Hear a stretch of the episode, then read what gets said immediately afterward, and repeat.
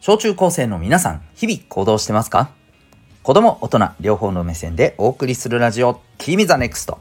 お相手は私、キャリア教育コーチのデトさんでございます。学力、成績ではできない人生の成功、幸せを実現する力を学ぶコーチングの教室を開いております。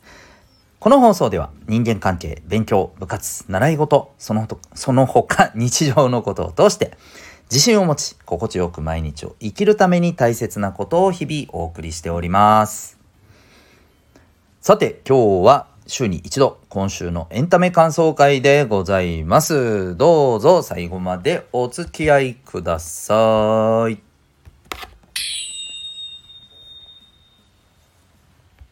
さて、今日はですね、えー、前にもちょっと一度触れたかな、どっかでね。えっ、ー、と、まあ今、えー、放送されている、えー、アニメ「流浪に剣心の」はいえー、第13話かな、うん。えー、そこを見ての、はい、感想や感じたことを中心にお話ししていきたいと思います。いやこの13話本当にですねよかった。よかったというかもうなんか涙なしには見れないようなね、個人的にですよ。そんな内容でございました。ちなみにですね、このルローニケンシン、えー、という、えー、物語はですね、これ実はあの、ジャンプのね、週刊少年ジャンプの人気作品です。ですが、連載されたのはですね、もう今から、えー、どれぐらい ?20 年ぐらい前ですよ。はい。ちょっとめっちゃ雑で申し訳ないんですけど。はい。えー、で、一度アニメ化もされていましてですね、うん。で、今回はその、さらに2回目のまあ2回目？うん、まあまあ一応そのさらにリメイクしたアニメということで一応原作のね漫画に沿ってあの描かれてはいますがアニメーションをなんかならではのオリジナル的なちょっと回想シーンが入ったり今回もねそうだったりするんですけど、えー、やちょっと見せ方の順番をちょっと変えてみたりとかですねそんなのがあって僕はすごくあの楽しく、はい、あの視聴しております。えー、まああの主人公はですね、えー、明治時代、まあ、幕末からあの明治にかけてのね動乱の時期に、えー、明治政府側の、まあ、侍の一人として、えー、人斬り抜刀斎と恐れられたですね、えー、日村、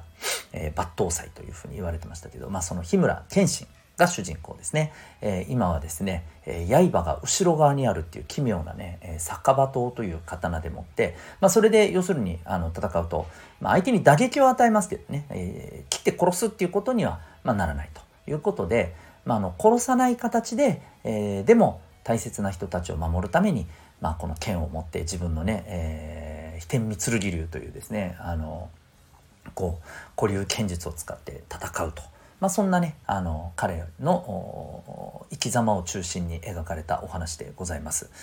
あのすごくいいです。まあ、あの昔のね本当にあの作品ですけれど今見てもおそらくねあいいなって思うあの人たちきっと多いんじゃないかっていうか周りでも結構知ってる人多いんじゃないですか？多分お父さんとかが見てて、うん、そんな人も結構いるんじゃないかなと思います。でその第13話だったんですよ。うんとですねまあざっくり言っちゃうとですねえーまあ、ひょんなことでですねこのアヘンっていうね麻薬のこの、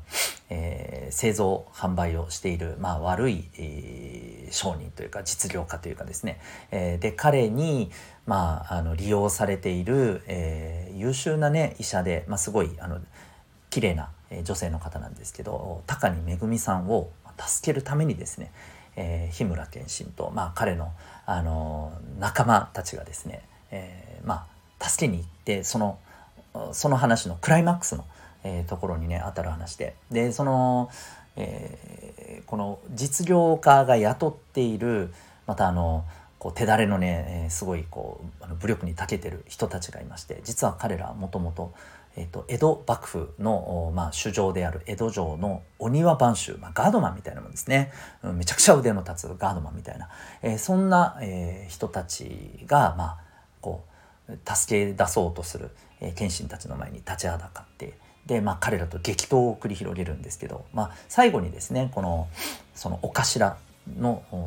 お頭というね、えー、存在である篠森青志という人物とこの謙信とが対決してまあね本当にあの激戦の末謙信が勝ちを収めてでいよいよまあ彼女を助けるというところなんですけどそこにですねこの実業家があのガトリングガンをこう持ってきても全員殺してやるみたいな感じでね、えー、来るわけですね。でも本当にガトリングガンって今でこそ古めかしい あの武器になっちゃってますけど当時としてはもう最新のね、えー、武器なんですよね。秒秒間何十発？ぐらいのね、えー、まあいわばあのものすごい機関銃みたいなものを想像したらいいと思うんですけどね、えーまあ、それを持ってこう皆殺しにしようとすると。で、えー、そんな中でねこうこのお庭番衆のこの頭である篠森青志をこう守るために仲間たちが一人また一人とね、えー、命を落としていって、まあ、最終的にはこの頭だけはね助かるんですけど彼の部下は全員ね死んでしまうというあのもうここが本当にねなんか見ていられないぐらいすごいこうあのー、ねしんどいところだったんですよね。うん、でまあそんなあのところがあってでも、まあ、今日一番ねなんかね伝えたいところはですね実はあのそれ以上にね僕はここだったなって思うところがあってでまああの一通りね、まあ、そんなあのことがあってでもそれでもこの実業家の、うん、まあえー、やつをですね捕まえて、うん、もう最後謙信が成敗するんですけどね、えー、でその上でこう捕まえてでえ、ー、と、まあ、その後ですねこの関わっていたこのめぐみさん医者のね方をこう無事ね救出するんですけどただ彼女はもう自分がやってきたこの彼らに協力してきたこの罪を、えー、こう償うために出頭すると。つまり、まあ、麻薬のアヘンの密造に加担してたということで自分はもうそれを生産すると。でもそれってね当時で言うともう死ぬってことなんですよ。死刑ってことなんですね。うん、で彼女はもちろんそれを分かっていて出ようとするんですけどそこをね謙信がまあ本当はいけないんですけどこの彼のね顔を聞かせて、まあ、警察署長に彼女は無関係ですよっていうことをですね言って助けるんですね。でまあ彼女はもう自分は死を覚悟していたのもあってびっくりするんですけどそんな彼女にねあのこう謙信は自分自身のことも合わせてこう言うんですね。あのまあ、自分もいっぱい人を殺してきてしまったと。でもちろんだからこそ死んで償うという方法も確かにあると。でも自分が死んだところで結局死んだ人が生き返るわけではないと。そこで自分は、えー、少しでも今後は人を助ける目の前の人を助けるために、えー、剣を振るうと、うん、そうすることで自分は、えー、こう少しでも償えたらという思いで今の世の中を生きているんですと。なのでえぜひあなたもここから医者として、えー、自分なんかよりいっぱい人救えるよねと、まあ、そういう話をするわけですよ。うんで彼女は、まあ、その言葉に動かされて、えー、これから医者としてやっていこうというふうに決心するわけですね。はい、でこれって僕すごい大事なことだと思っていて皆さんちょっとこう考えてほしいんですけどこうこれまでやってきたことでなんか後悔してること？うん。ありますかね？もう後悔してるけどもう今更どうしようもないみたいなこと。うん、でもうそれはね例えば誰かを傷つけてしまったまま、まあ、その人ともう、ね、関係が今もう取れなくなっちゃったりとかですね。うん。あるいは、まあ、もしかしたらねちょっとあのこれを聞いている小中高生の方の中にはねもしかしたら、うん、まあ家族に対して、えー、ねあのもっともっとなんか孝行したかったのに、まあ、理由があって孝行ができなくなっちゃったっていう人もいるかもしれない。まあ、そんないろんなねあの場合があると思うんだけどもう今となっては取り返しのこうつけようがないというようなちょっと後悔するようなもし物事があったりする人もいるかもしれません。今なくても今後、まあ、そういったようなね思いに駆られることもあるかもしれないんだけど、うんまあ、人間ってねやっぱりこう過ちを犯してしまったりすることもあるし、えー、自分はそんなつもりなくてもねそんなことに巻き込まれてたりっていうそういう人生ってやっぱそういうことってあるんだよ。うん、でそんな時にさ、うん、まあもう自分が全部それでいなくなってしまえばいいとかですね自分があのそうなんかもう全部ねえーと、背負ってもうあの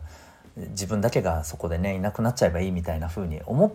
てしまうのはやっぱり僕はやっぱ違うと思うんですよね。うん、これあのそれこそこの間もね先週も話したあのドラマの「最高の教師」のねもう最終回しましたけどあれの最終回の1個前のね、えー、話でもね結局、えー、女性とね誤って落として突き落としてしまった、えー、女性とがいて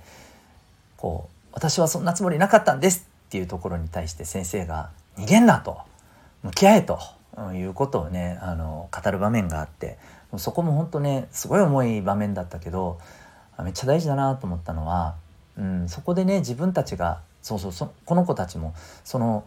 そうなる前にねもう自分たちも命を絶ってしまおうっていうやってるところをねあのクラスメートがね見つけて、えー、そんなことするなというふうにね止めるシーンとかもあったりするんですけどもう本当一緒でねあの向き合うことってやっぱ大事なんですよ。で向き合って自分がこれからじゃあ何をして償うのかうんまあ、償うっていうとすごく重いですけど、えー、自分が、まあ、どんな生き方をしていくことによってあの時のもう今ではどうしようもないことに対して少しでも、うん、自分ができることっていうのは何なんだろうかと、うん、いうことをやっぱりこう考え続けて行動し続けることが大事だと思うんだよね。はい、ということをね、まあ、思っちゃったりしたわけですよ。うん、まあ、いろんなねあの本当そういうことを学べる、えー、お話ですしまあなんでしょうね。あのバトルシーンもめちゃくちゃかっこいいんしまあ笑いもあったり、うん、あの本当にねすごく、えー、見ててなんか学ぶところも多いし、うん、心が温まったり引き締まったりするようなねそんなあのストーリーなので是非「ルローニケンシン」え、改めておすすめいたします。えー、今からでもねあのアマプラとかでもネットフリックスとかでも多分見れるはずなんで、えー、よかったら是非見てみてください。ということで今日は、えー、週に1回今週のエンタメ感想会でございました。あなたは今日この放送を聞いてどんな行動を起こしますか？それではまた明日学びようき一日を